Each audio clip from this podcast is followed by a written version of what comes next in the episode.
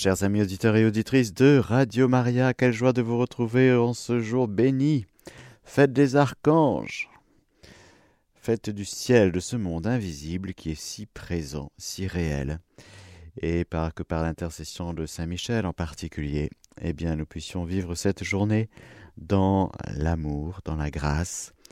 Nous allons aujourd'hui parler de la paternité de Dieu. Nous sommes en train, dans cette série de catéchèses, dans ce parcours catéchétique, de voir le contenu du credo de notre foi catholique, de la foi de l'Église. Je crois en un seul Dieu, le Père Tout-Puissant, Créateur du ciel et de la terre, de l'univers visible et invisible, invisible, voilà toute la, la myriade d'anges. Nous parlerons bien sûr des anges, des archanges dans quelques catéchèses euh, bientôt. Mais je veux rester dans la chronologie du catéchisme de l'Église catholique pour ceux et celles qui suivent. Nous sommes à partir de, du paragraphe 2000, 222 euh, pardon, environ. Plongeons maintenant dans la catéchèse d'aujourd'hui en la confiant à la Vierge Marie, fille bien-aimée du Père. Je vous salue Marie, pleine de grâce, le Seigneur est avec vous. Vous êtes bénie entre toutes les femmes, et Jésus, le fruit de vos entrailles, est béni. Sainte Marie, Mère de Dieu, priez pour nous pauvres pécheurs, maintenant et à l'heure de notre mort. Amen. Je crois en un seul Dieu. Nous avons vu le Dieu unique, le Dieu un. Et la répercussion de cette foi en l'unicité et en Dieu un sur notre vie concrète. Écoute Israël, le Seigneur notre Dieu est l'unique Seigneur, le Seigneur notre Dieu est un, tu aimeras le Seigneur ton Dieu de tout ton cœur, de toute ton âme. C'est bon, frères et sœurs, d'être comme Marie-Madeleine, assise au pied du Seigneur, écoutant sa parole. Marthe râle, elle râle un peu parce que elle est dispersée. Elle aime Jésus, bien sûr.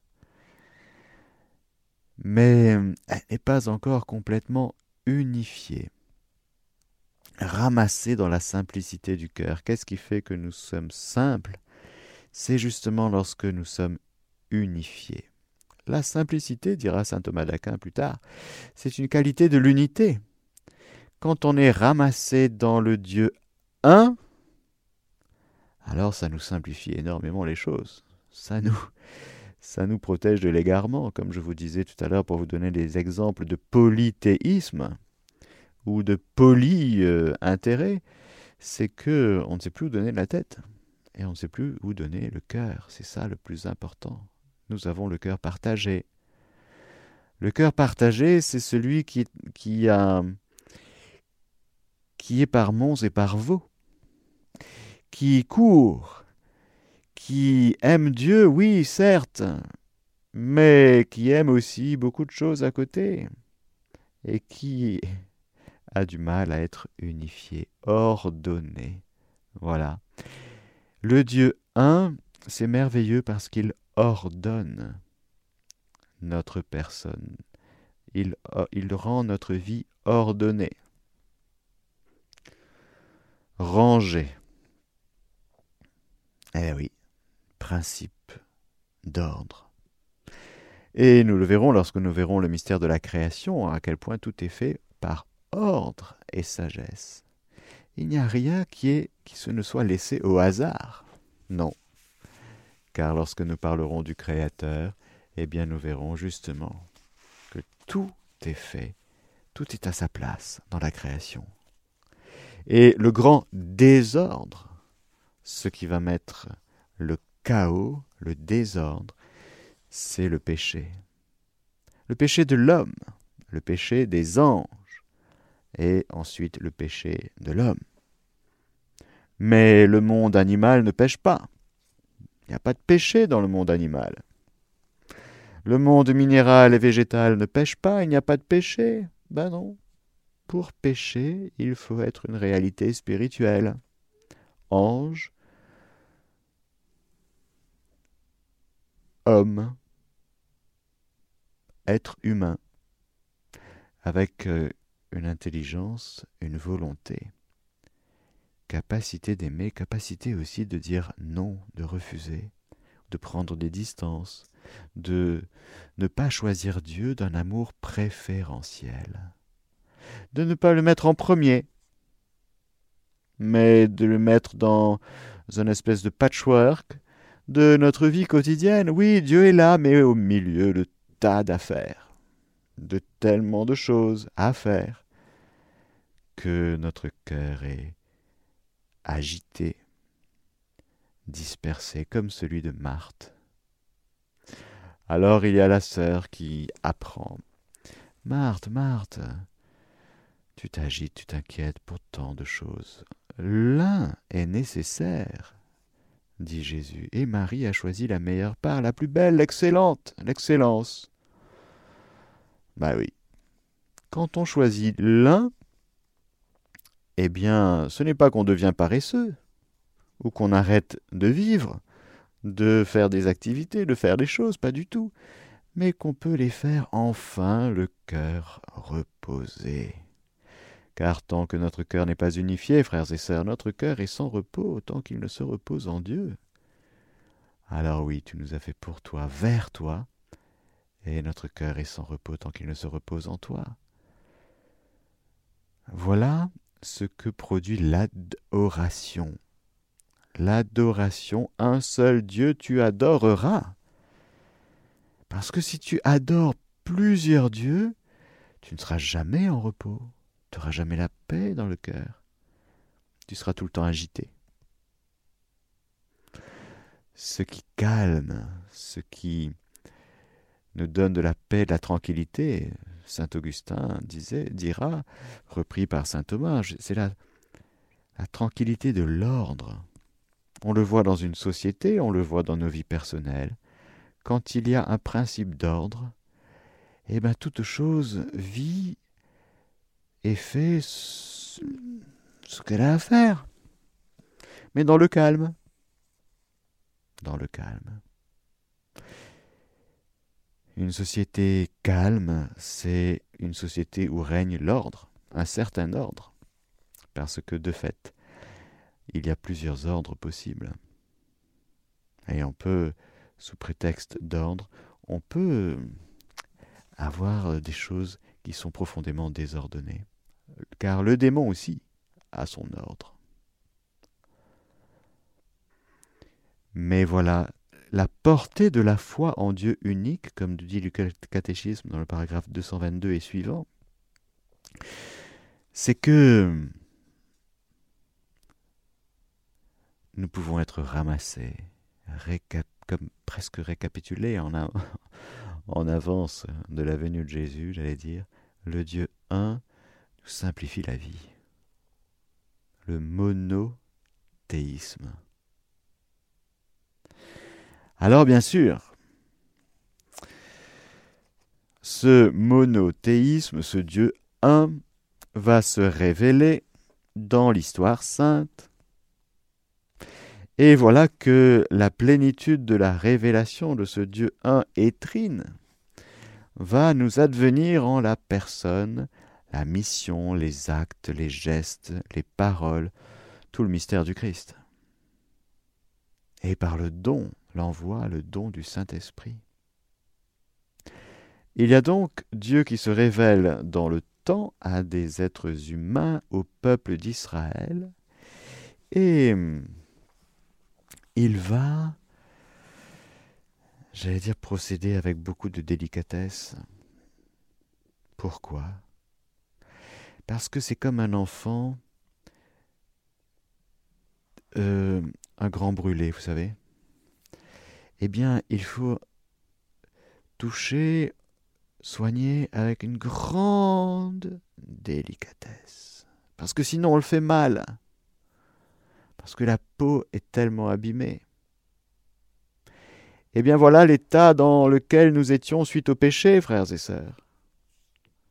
Alors Dieu va nous étions comme un grand brûlé. Alors Dieu va agir avec une infinie délicatesse pour ne pas nous faire mal. Alors il va révéler son nom. Nous avons vu la révélation du nom divin Je suis hier. Et puis euh, voilà qu'aujourd'hui je veux parler avec vous de la paternité de Dieu, du Dieu Père. Car en effet, notre foi chrétienne, elle touche, elle rejoint le mystère du Dieu un et trine, du mystère de la Sainte Trinité des personnes. Mais frères et sœurs, je vous dis franchement, c'était impossible à trouver.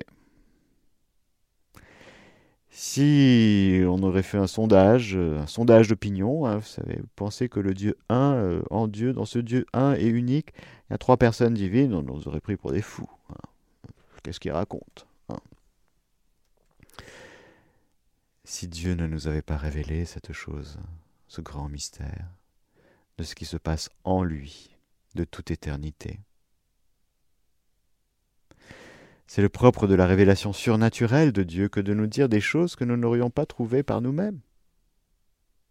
On savait des choses, on, croyait des choses vraies. Dieu est unique et il n'y en a pas d'autre.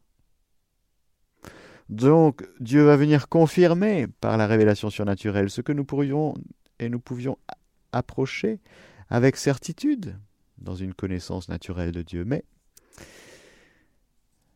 Connaître Dieu tel qu'il se connaît, ce n'était pas possible sans que Dieu lui-même nous donne la possibilité de le connaître tel qu'il se connaît. Alors oui, par le don de la foi, c'est pour ça que la foi est si importante, par le don de la foi, non pas de la croyance. Je rappelle que la croyance, c'est cette démarche de l'homme qui cherche à connaître Dieu à partir du bas vers le haut. Il se hisse, il cherche comme un tâton. Car il est fait pour la vérité, pour chercher la vérité et surtout la trouver. Et alors Dieu se laisse chercher. Mais c'est lui qui nous a aimés le premier. Ce n'est pas vous qui m'avez aimé, c'est moi qui vous ai aimé le premier. C'est Dieu. Et qui nous a envoyé son Fils. Alors voilà que dans la lumière de la révélation divine, gardée par euh, Abraham, Isaac, Jacob, le peuple d'Israël, les croyants, car c'est dans le cœur des croyants que la révélation se garde et se transmet, se garde en se transmettant fidèlement. Et puis voilà bien sûr que dans la lumière de l'accomplissement de toutes choses en Jésus, l'Église garde, transmet fidèlement le trésor de la révélation divine, le dépôt de la foi. Alors, jetons un petit coup d'œil sur la paternité de Dieu. Je crois en un seul Dieu, le Père Tout-Puissant. Qui est le Père?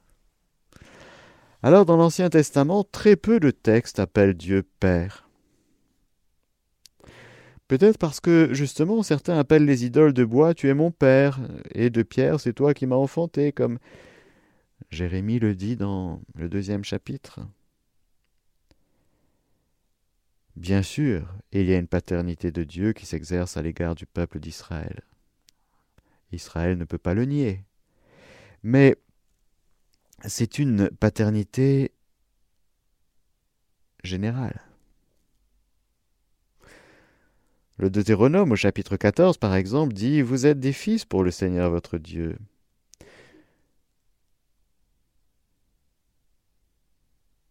Et donc, il y a un lien.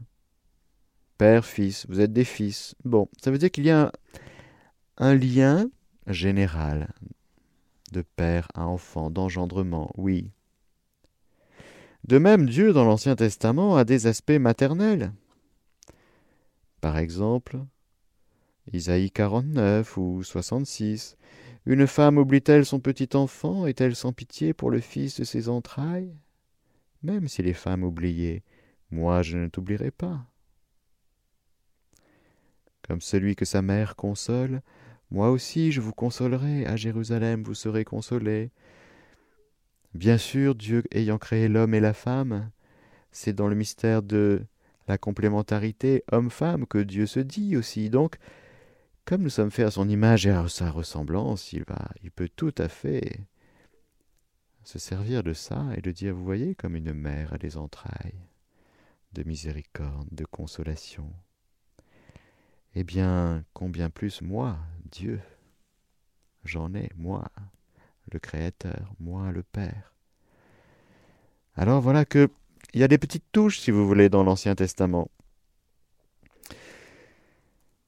On voit la paternité de Dieu qui s'exerce à l'égard de certaines personnes individuelles, tel Salomon, le roi Salomon. Je serai pour lui un père, il sera pour moi un fils. Le descendant de David. J'énoncerai le décret du Seigneur, dit le psaume. Tu es mon fils, moi aujourd'hui je t'ai engendré. Il m'appellera toi mon Père, mon Dieu et le rocher de mon salut. Certes, il y a ce lien particulier entre Dieu et puis euh, certaines personnes choisies, élues, un lien privilégié, comme, bien sûr, un enfant a un lien privilégié avec son père et le père avec son enfant notamment à l'égard de quelques justes et de sages dans l'Ancien Testament. Car le Seigneur reprend celui qu'il aime comme un père, le fils qu'il chérit, dit Proverbe 3, 12. Dans le livre de la sagesse aussi, il nous est dit, par exemple, Ta providence, ô Père, qui le pilote, car tu as mis un chemin jusque dans la mer et dans les flots un sentier, assuré, qui pilote le peuple de Dieu, le peuple d'Israël. Très beau passage du chapitre 14 du livre de la sagesse, où c'est dit d'une manière euh, magnifique. La providence de Dieu qui vient sauver Israël d'Égypte et qui le conduit, comme un père conduit son enfant, en lui prenant par la main. Mais cela reste très succinct, rare, et d'une manière générale, l'Ancien Testament évite de parler de Dieu comme Père. Pourquoi?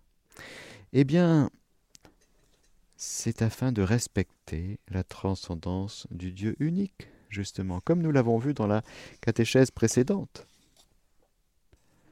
Dieu, certes, et Dieu, le tout haut, tout, haut, tout transcendant, certes, il voit la misère de son peuple, il descend, il entend, et il prend soin, il envoie Moïse, et il fait des choses, il sauve concrètement son peuple. Mais il ne faut pas l'enfermer dans des idoles, il ne faut pas l'enfermer dans quelque chose de trop humain pour respecter sa transcendance. la révélation de Dieu comme Père va aboutir, arriver avec la venue de Jésus.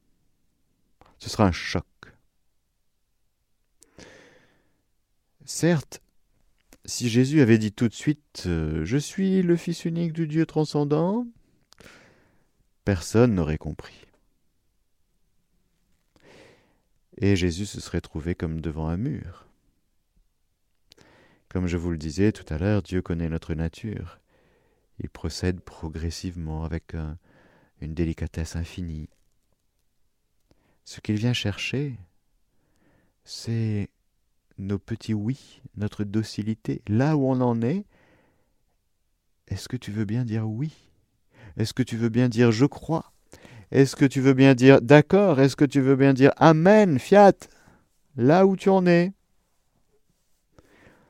Parce que le drame de l'orgueil spirituel, c'est de vouloir être parfait à nos propres yeux. Alors on peut construire des tours de Babel pour se hisser vers la divinité, vers le ciel, vers le Très-Haut. Non, ça ne marche pas. Le Seigneur, dans sa bonté, il écrase tout ça. Il enverra son esprit pour faire l'unité de son peuple, d'en haut, à partir d'en haut, et non pas d'en bas. Alors ce qu'il vient chercher est le Seigneur. ce n'est pas une connaissance intellectuelle parfaite. Jésus ne nous a pas laissé un traité théologique sur la Sainte Trinité. Il n'a rien écrit. Mais il est le Fils. Et c'est ce que nous allons voir maintenant. Jésus nous révèle que Dieu est son Père. Je répète, Jésus nous révèle que Dieu est son Père. Avant, on avait des petites formules comme ça, de paternité de Dieu générale, ou ok, il y a une paternité de Dieu sur tous les tel ou tel. Oui, oui, mais attention. Père, fils, c'est très humain quand même, hein. très charnel. Alors, attention. Mais là, en regardant d'abord ce qu'on appelle les synoptiques, c'est-à-dire les, évangiles de Matthieu, Marc et Luc, et après on ira faire un petit tour chez Saint Jean. Dans Matthieu, Marc et Luc, qu'est-ce qu'on voit? La première chose, c'est assez fou, mais c'est que Jésus parle de Dieu comme son Père à lui et notre Père à nous. Il y a à la fois une similitude et un décalage immense. Dans l'Évangile selon Saint Matthieu, Jésus commence, à partir du chapitre 5 seulement, à parler de Dieu comme notre Père qui est aux cieux. Les cieux, ce lieu où Dieu est, au plus haut des cieux. C'est une expression tout à fait légitime qui exprime justement la hauteur, la grandeur, la transcendance, le monde de Dieu. Dieu est Dieu, nous ne sommes pas Dieu. Alors notre Père qui est aux cieux. Jésus parle de Dieu comme notre Père. Ah bon, ce Dieu qui est au plus haut des cieux, c'est notre Père? Il est parfait, rappelez-vous. Il voit dans le secret. Ton Père qui voit dans le secret te le rendra, toi, quand tu jeûnes, quand tu pries, quand tu fais l'aumône. Il sait ce qu'il nous faut avant même que nous ne lui demandions. C'est lui qui nous remet nos fautes si nous les remettons aux autres. C'est lui, notre Père, qui nourrit les oiseaux du ciel, etc. au chapitre 6. Votre Père céleste les nourrit. Votre Père, petit à petit, c'est magnifique. Nous sommes sans doute dans la première année de la vie publique. Jésus met ses disciples à l'école, dans une école extraordinaire, où à travers ses paroles, ses enseignements, il est en train de faire passer ces juifs, qui ont une foi au Dieu unique, au Dieu un, à une espèce de goût, de saveur, d'attraction, de désir, d'appétit de connaître ce Dieu qui est leur Père ce Dieu unique, à qui nous donnons notre foi depuis tout petit, à travers les prières du matin, du soir, etc., ce Dieu est notre Père. Oui, regardez, je vais vous révéler le Père. Et Jésus révèle le Père comme ça, parce que, évidemment, enfin évidemment, c'est lui qui connaît le Père, on est en train de scruter ces choses. Comme personne d'autre, il est le Fils unique. On est en train de, justement de d'entrer dans cette révélation magnifique, extraordinaire, de ce lien entre Dieu le Père et Dieu le Fils, Jésus. Bon. Et donc Jésus nous parle du Père. Alors bien sûr, il a une manière de parler comme personne d'autre. C'est comme une fiancée, si vous voulez.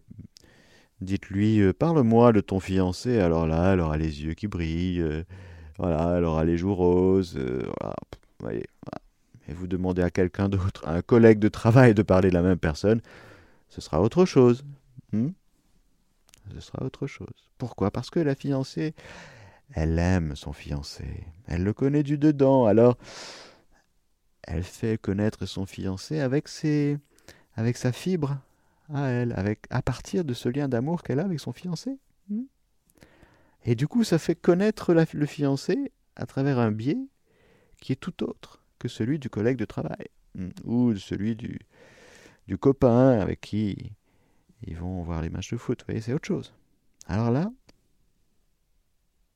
Jésus nous parle du Père, de ce Dieu très haut. Il dit, vous voyez, ce Dieu très haut, un, unique, c'est votre Père. Et dans le chapitre 7, toujours selon saint Matthieu, Jésus va parler pour la première fois de Dieu comme son Père. Ce n'est pas en me disant Seigneur, Seigneur qu'on entrera dans le royaume des cieux, mais c'est en faisant la volonté de mon Père qui est dans les cieux. Alors Jésus, tu es en train de nous parler de notre Père qui prend soin des lys des champs, qui nourrit les oiseaux, euh, de ce Père du ciel qui est le nôtre et à qui on peut complètement, sans inquiétude, donner notre confiance. Tu es en train de nous dire lorsque nous prions, il faut dire notre Père qui est dans les cieux. Et voilà que là, tu es en train de nous dire que notre Père, on est d'accord, c'est ton Père qui est dans les cieux, et la volonté de ton Père, c'est la volonté de, de Dieu. La volonté de ton Père, c'est la volonté de Dieu. Ah, qu'est-ce qui est en train de se passer, frères et sœurs? Qu'est-ce qui est en train de se passer? C'est que le cœur des disciples commence à s'ouvrir à la réalité de ce lien tout à fait particulier qu'il y a entre la personne divine du Père et la personne divine du Fils, mais vécue dans l'humanité de ce Jésus qui est devant eux et qui leur parle. C'est en faisant la volonté de mon Père, qu'on entre dans le royaume. Ah Alors, ça travaille dur, ça ouvre, les cœurs des disciples sont en train d'être touchés.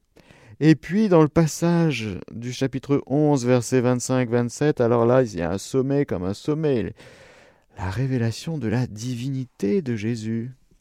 D'un coup, en ce temps-là, Jésus prit la parole et dit Je te bénis, Père. Ouf, je te bénis, Père, Seigneur du ciel et de la terre. D'avoir caché cela aux sages et aux intelligents et de l'avoir révélé aux tout petits. Oui, Père. Ah oui, oui, Père car tel a été ton bon plaisir. Tout m'a été remis par mon Père. Et nul ne connaît le Fils, si ce n'est le Père. Et nul ne connaît le Père, si ce n'est le Fils. Et celui à qui le Fils veut bien le révélé. Alors voilà, Jésus, il exulte. Dans l'Esprit Saint, nous dit Saint Luc dans le même passage, il exulte sous l'action de l'Esprit Saint. Et il ne dit pas je te bénis Dieu. Non, je te bénis Père. Seigneur du ciel et de la terre, on est d'accord? Père. Tu as révélé au tout petit. Qu'est-ce que tu es en train de révéler au tout petit Eh bien, c'est justement le mystère de la Sainte Trinité. Et d'abord, le mystère de ce lien filial entre la personne du Père et la personne du Fils. Tout m'a été remis par mon Père. Quand on dit ça, eh bien, quand quelqu'un le dit, en l'occurrence Jésus, il est en train de dire je suis au même niveau que le Père. Je suis au même niveau que Dieu. Et en fait, en Dieu, il y a le Père et moi. C'est magnifique parce que c'est la révélation d'un lien vital. Après, il y aura la théologie qui va scruter, qui va dire les choses. Là, Jésus est en train d'ouvrir le cœur pour que cette foi juive, cette foi en Dieu un, unique, éclos, éclos, éclose, éclos, éclos, voilà, qu'elle éclot, qu'elle s'ouvre comme un pétale de rose, un bouton qui s'ouvre en plusieurs pétales. Et alors, c'est la même tige, c'est la même fleur. Oui, mais ça s'ouvre, ça éclot. Mais c'était déjà dedans, la Trinité, oui, mais ça sort. Et quand ça sort, Dieu, dans sa bonté, sa délicatesse providentielle, le cœur de l'homme s'ouvre aussi. Parce que quand Dieu révèle, c'est que c'est le moment, c'est le bon moment, c'est le moment favorable, le moment du salut. Dieu ne pouvait pas au soir de la chute, encore une fois, parce que nous étions comme des grands brûlés, il ne pouvait pas venir cache comme ça le soir même, ou le lendemain, ou dix ans après. Dire en fait, euh, vous savez, on est trois. Non. On n'était pas prêt. Là, cette révélation a été préparée de main de maître, car c'est Dieu qui mène. Et alors? Oui, c'est Dieu qui mène. ah bon, vous êtes sûr? Oui, c'est Dieu qui mène. Le, le, le, le temps, l'histoire, oui, c'est Dieu qui mène. On met quoi sur le siège pascal? Maître du temps. bon, d'accord. Je crois, Seigneur, que tu es le maître du temps, de l'histoire, de l'espace, maître de tout, Seigneur du ciel et de la terre. Et voilà que Nul ne connaît le Fils si ce n'est le Père, et nul ne connaît le Père si ce n'est le Fils. Et celui à qui le Fils veut bien le révéler. Oui, veut bien le révéler, parce que tout le monde n'est pas prêt. Il y a de la résistance encore. Et puis, cœur lent à croire et sans intelligence quand même. Mais il y a Marie qui bien sûr aura été la première à accueillir tout le mystère de Dieu. Et ça c'est un grand bonheur pour Jésus. Il peut par commencer à parler à ses disciples de la Trinité des personnes divines, parce qu'il y a Marie qui a déjà tout accueilli.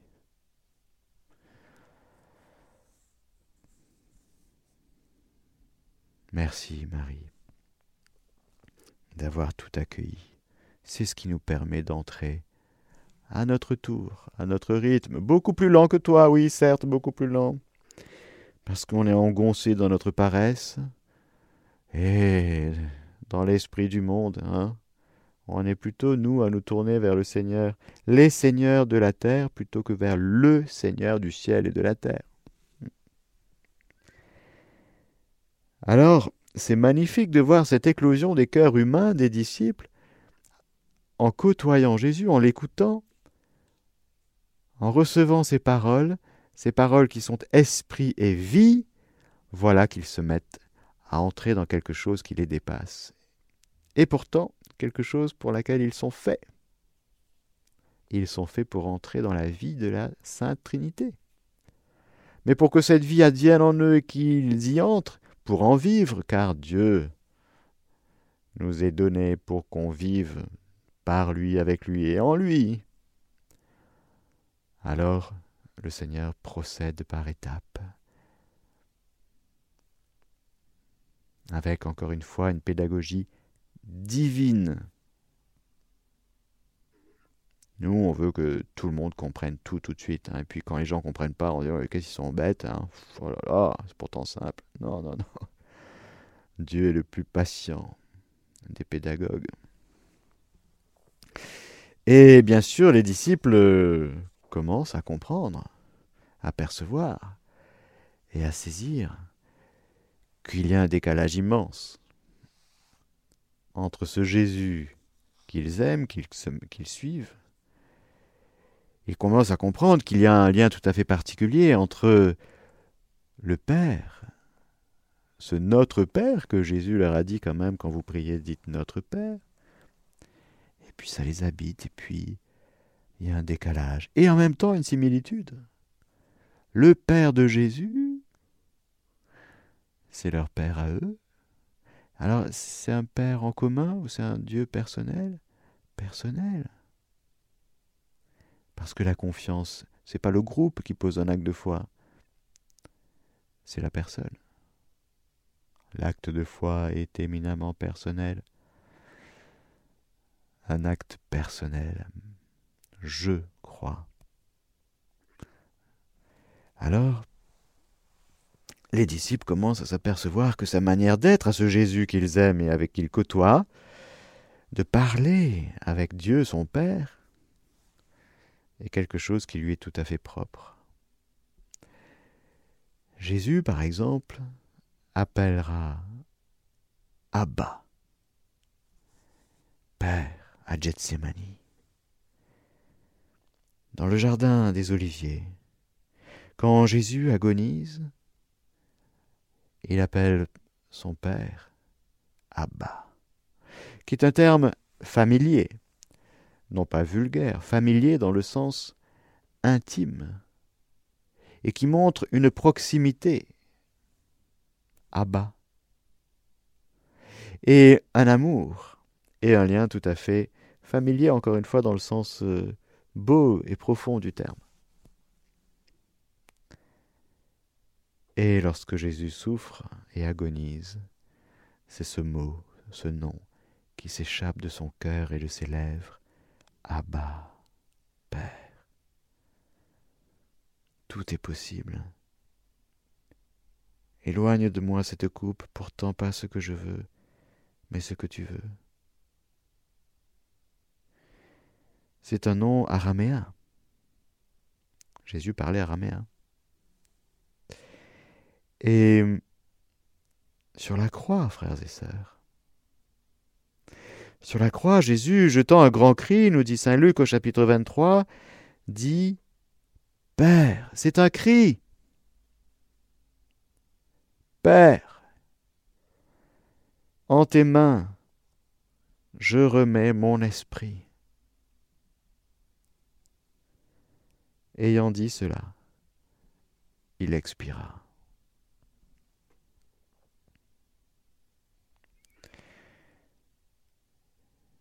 Frères et sœurs, je vois l'heure qui tourne, je vais m'arrêter là. Mais nous sommes en train de découvrir que celui qui révèle Dieu comme Père, c'est Jésus, le Fils. Nous avons vu, principalement dans les synoptiques, comment Jésus nous révèle que Dieu est son Père, nous verrons la prochaine fois comment dans l'Évangile selon Saint Jean cela se fait. Et nous allons continuer à nous régaler, je pense, car nous sommes en train là de toucher le cœur de la foi chrétienne. La foi en la Sainte Trinité. Un seul Dieu en trois personnes. Amen. Alléluia. En attendant que le Seigneur Tout-Puissant et Miséricordieux vous bénisse, le Père, le Fils et le Saint-Esprit. Amen.